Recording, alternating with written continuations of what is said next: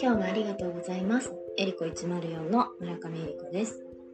今日は、え、肝臓デトックスの体感を前回お話ししたので一つずつのジェモについてお伝えしたいなと思っています。まず最初今日はローズマリーですね。3本はローズマリージュニパーコブカエデなんですけど今日はローズマリーについてお話しします。ローズマリーはまあ、あの肝臓のデトックスにも入ってるんですけど実は腸のデトックスにも入っていてジェモセラピーは、まあ、新芽の持つ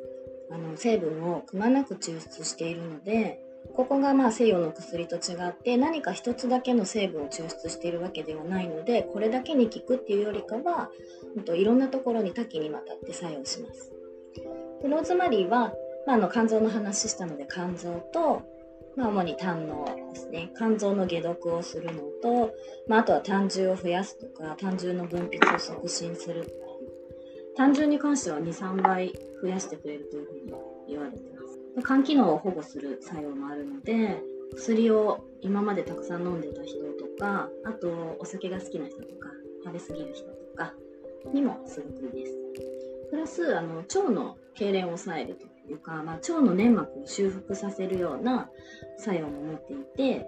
プラスあとローズマリーってあの神経の方にもこう活力をこうアップさせるような作用も持ってます。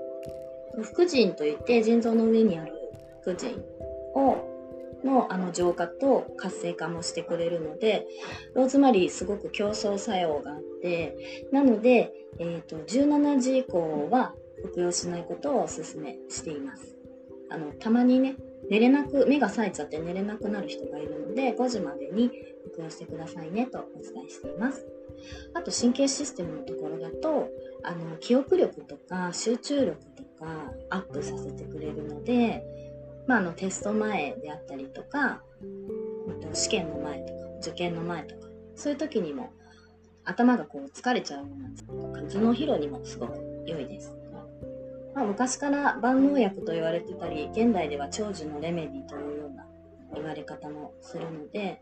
これあのデプラリスっていうミックスのジェモに実は入っているので、まあ、デプラリスも肝臓のデトックスをできる1本なんですがまあ、私はこの3本を使うのがやっぱりすごく効果を感じるなと思ってます。なので最初肝臓のデトックスしたいなと思う人はこの3本進めてその後こう、まあ、半年に1回とかね1年に1回とかこう定期的なデトックスは、まあ、一度整えば、まあ、デプラリスにチェンジしてもいいかなと思っています。あとね肝臓ってあの中医学で言うと怒りの感情を司る臓器なので、まあ、ローズマリーとかねこう肝臓デトックスすると怒りを沈めてくれるとかあとイライラ抑えてくれるプラス活力アップするあと胆汁ってあのくよくよする傾向の人にすごくいいので、まあ、くよくよすぐ落ち込んじゃうような人にもローズマリーは良いです。あとは、えーと、妊娠の5ヶ月目以降安定期以降の調和に使ったりとかつわりとか早産を避けるために早産予防のためにもローズマリー使ったりします